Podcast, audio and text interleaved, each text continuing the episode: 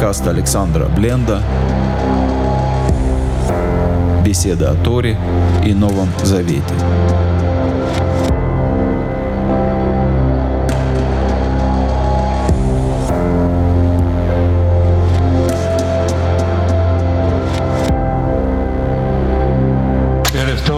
Вечер. Спасибо за теплый прием. Очень приятно быть в Финляндии. Так получилось, что сегодня у нас получается урок по недельной главе Торы. Обычно в Израиле это обычное дело. Если я скажу, я иду на урок Торы, ну, любой человек сразу поймет, а что это я собираюсь учить? Недельную главу. А в Финляндии у меня такой первый раз. Поэтому, наверное, нужно объяснить, что такое недельная глава Торы и зачем она нужна. Про евреев часто говорят, что они народ книги. У меня дома основная мебель — это книжные шкафы. Не только у меня, кому не зайди, книги и книги. Но когда мы читаем Писание, Тору, там постоянно звучит «расскажи сыну», повторяй сыну. Ты будешь рассказывать сыну и скажешь сыну. Не напишешь, а именно скажешь. Всевышний просит, хочет это, чтобы мы говорили это. Поэтому недельная глава — это, если говорить на иврите, порция Торы. Как человек получает порцию еды, также он может получить порцию Торы. И около трех тысяч лет назад родилась такая традиция три раза в неделю читать в синагоге Тору, где бы ни жили евреи, от северного Хельсинки до Сиднея или Йоханнесбурга на юге, везде читают одну и ту же главу Торы. Так весь народ год за годом учит Тору вместе. Нас разделяют тысячи километров, но нас объединяет Тора. И часто звонят друзья с другого конца света. Говорят, что ты думаешь по вот этому поводу в недельной главе? Так, в мире Торе мы одно. Мы заканчиваем цикл Торы за год и начинаем его заново. Мы знаем, что Ишуа участвовал в чтении Торы в синагоге. Апостолы пишут тем, кто присоединяется к общине, что закон Моисеев везде имеет проповедников. Можем видеть, что и желание Бога и желание Машеха, его посланников, чтобы мы изучали Тору, и чтобы мы учили Торе других, чтобы в тех городах, где есть ученики Машеха, чтобы и там Тора имела проповедника. Поэтому мы сегодня будем говорить о недельной главе Торы. Народ Израиля читает э, десятую главу третьей книги Моисея. Мы здесь читаем про очень страшное событие. Предыдущая глава рассказывает о том, что Маше на восьмой день открывает к использованию скинию. Все происходит замечательно. У народа праздник. Жертвы поднимаются на жертвенник. И Всевышний принимает эти жертвы. Весь народ празднует. Можно сказать, с самого выхода из Египта, что там говорить, с самого сотворения мира. Представьте себе, впервые в истории целый народ стал жилищем для Всевышнего, заключил завет со Всевышним и принято жертва всего народа. С самого момента, от, можно сказать, от Адама Бог и человек не были так близки. И что происходит в момент этого праздника? Два сына первосвященника входят в святыню, совершается что-то не очень понятное, они приносят чужой огонь. Они умирают не от чужого огня, не умирают от огня с небес.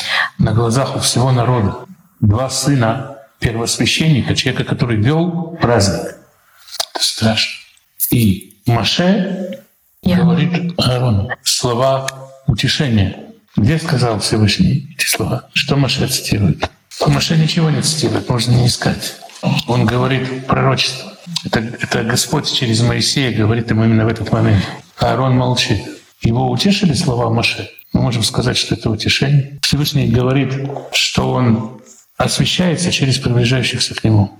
Еврейские учителя говорили на этот обычный земной царь, те люди, которые его приближенные, его друзья, ему не боятся. Он изливает гнев свой на отдаленных от него людей. Всевышний ведет себя по-другому. Тут страшно быть близким к нему. Он освещается через тех, кто к нему приближается. Через самых святых людей. В самом святом месте. В центре самого святого праздника. Святость — это очень страшное состояние. Чтобы понять немножко глубже, можно а, вспомнить первую главу первой книги Моисеевой. Можно обратить внимание, почти про каждый день творения сказано «И был вечер, и было утро». День первый, день второй, день третий. Кроме одного дня. Про один день такое не сказано. Шаббат. А что сделал Всевышний в субботу? Сказано, Всевышний завершил работу в день седьмой. В седьмой день происходит достижение целостности. Почему не сказано «был вечер, было утро»? Потому что мир еще не совершен. В седьмой день у Всевышнего был план в отношении человека. Он должен быть стать совершенным в седьмой день. Но этот процесс еще не закончился. Поэтому мудрецы говорят, седьмой день, он еще продолжается и продолжается и продолжается. А когда он заканчивается? В девятой главе третьей книги Моисеевой Маше основывает скинию, сказано, и было в день восьмой. Восьмой день — это день скини. Бог поселился среди людей в восьмой день. Сначала Он его сотворил человека по образу и подобию. Бог хотел жить в человеке, но получилось то, что получилось. И тогда Бог говорит человеку, ты прах, ты вернешься в прах. И седьмой день продолжился. А восьмой день наступает тогда, когда Бог живет в человеке. В данном случае через скинию. Когда э, священник входит в святая святых, говорят, что он очень не хочет оттуда возвращаться. Он находится в божественном присутствии, и так хорошо ему там, что не хочется никуда идти. Он рядом с Богом. И идти куда-то дальше, куда-то обратно, в мир, в котором он был, ему совсем не хочется. Что с ним делают? Как его заставляют вернуться? Говорят, его заклинают, с него берут клятву. Масбеин на иврите. От слова «шева» — «семь». Можно сказать, его седьмуют, его возвращают в день седьмой силой. А помните ситуацию, когда Иешуа взял нескольких своих учеников на гору Табор? Это очень похожая ситуация. Петр посмотрел на все. Петр простой человек, рыбак. И он говорит, как очень простой человек. Учитель, нам здесь очень хорошо. Давай поставим здесь три простых шалаша. Что нам еще надо? Не хочется возвращаться. Там в восьмом дне очень хорошо. Там еще и очень опасно. Одно неосторожное движение, и сходит огонь, пожирает. Потому что Всевышний сказал, в приближающихся меня я освящаю. И у народа Израиля был выбор. И у Петра тогда еще был выбор. Можно жить в нашем мире, где не так хорошо, как там в дне, но безопасно скажем, менее опасно, чем там? Или все таки войти в день восьмой? Вы помните историю о Захарии? Это был отец Иоанна Крестителя. Евангелие от Луки рассказывает, как он кадил, и ему открылся ангел, и он задержался там. Лука одной маленькой строчкой пишет, а народ в страхе молился. Традиция говорит, что к ноге священника привязывали веревку, чтобы если он упадет, там святая святая, его можно вытащить за веревку. Рассказывается, что священники много раз умирали. Про одного очень праведного священника рассказывается, что он четыре раза смог войти в святая. Такой вроде как рекорд. А у сынов Аарона не получил. И можно по-разному объяснять, что же они такое сделали. Есть комментаторы, которые говорят, что они взяли огонь из неправильного места. Есть, которые говорят, что они собрали неправильное воскурение. Говорят, что они решили добавить своей любви к Божьей любви. Неважно причина. Сейчас не важна причина. Важно, что один неосторожный шаг, была какая-то неосторожность, и они погибли.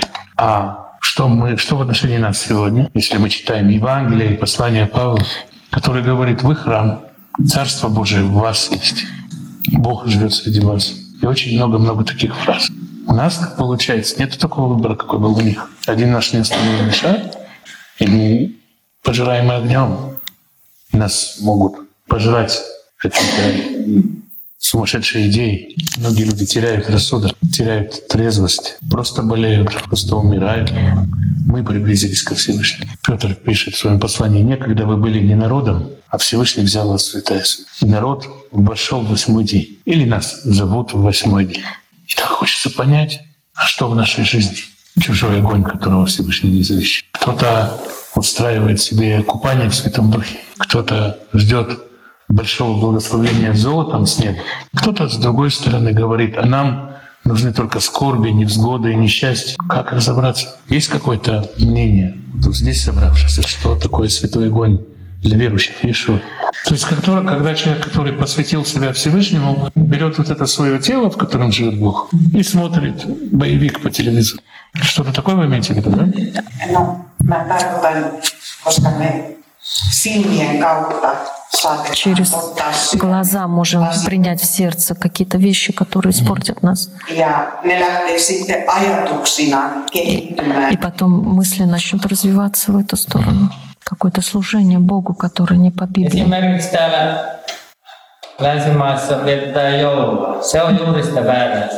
То есть справляют Рождество, например, в церквях еще, то, что не в Библии. Я думаю, что это очень правильное понимание. Мне кажется, вот э, почему мне кажется, что это близко к истине?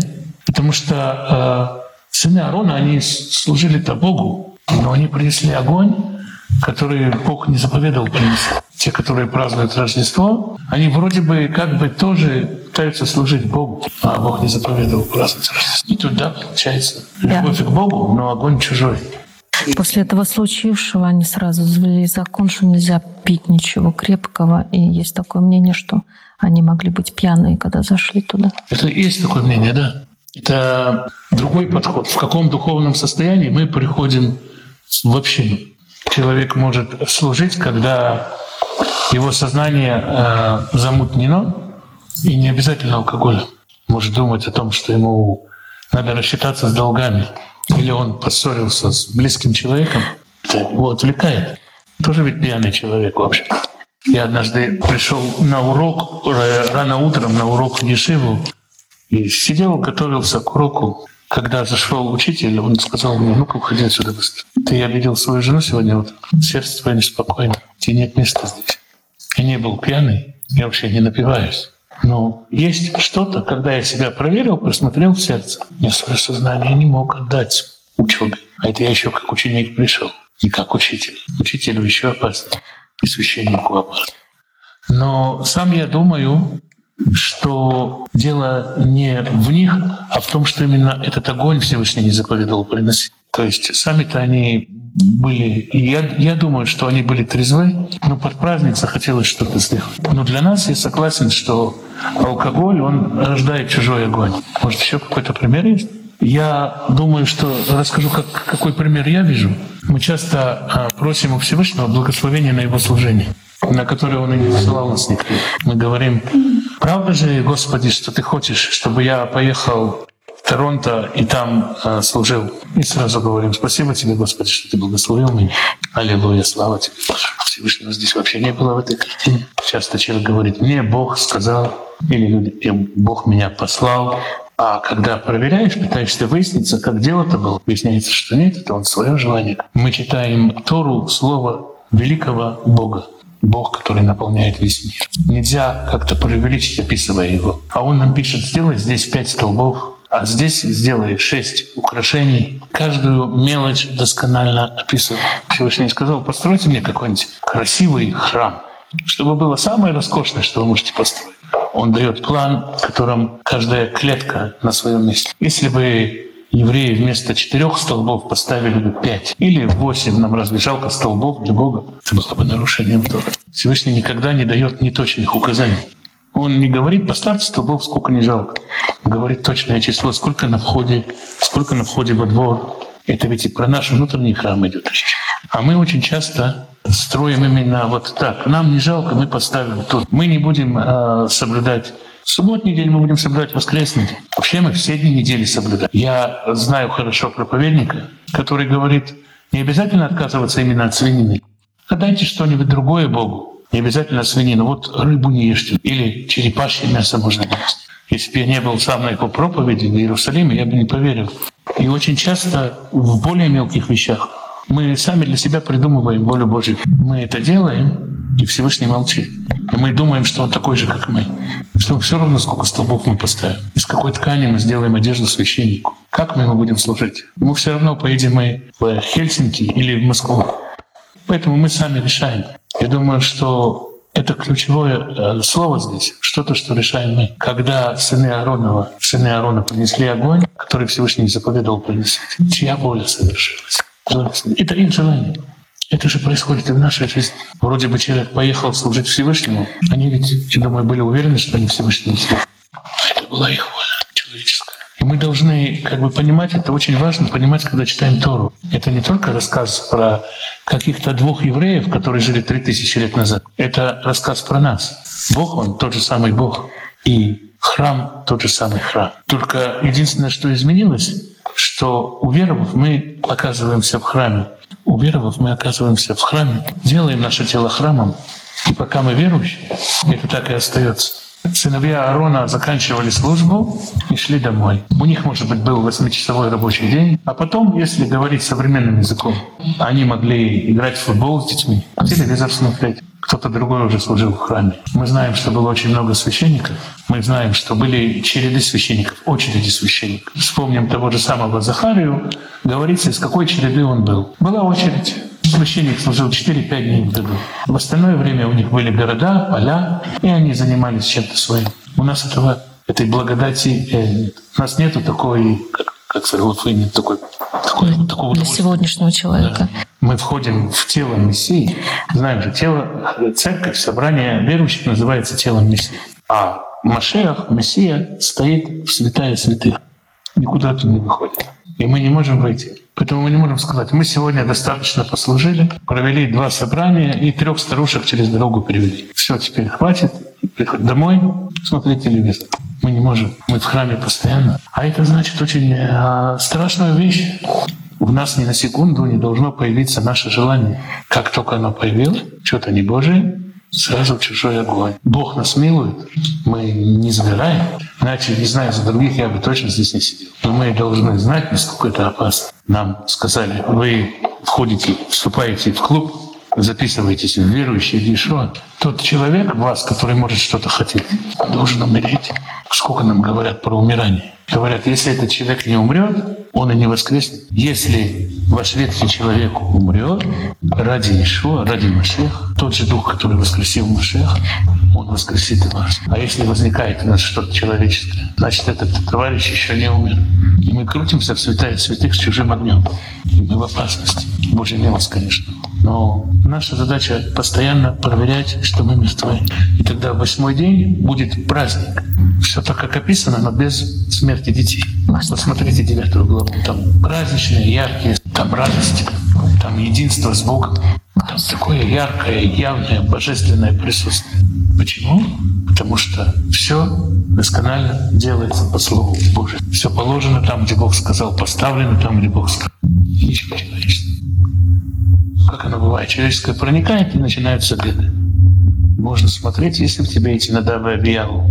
Может, мы пьяны, может, мы увлечены через наши глаза чем-то, или празднуем какие-то свои праздники. Еще очень-очень много всего, что только каждый сам про себя мы, должны проверять, потому что мы видим, как это опасно. Вот о чем я хотел говорить.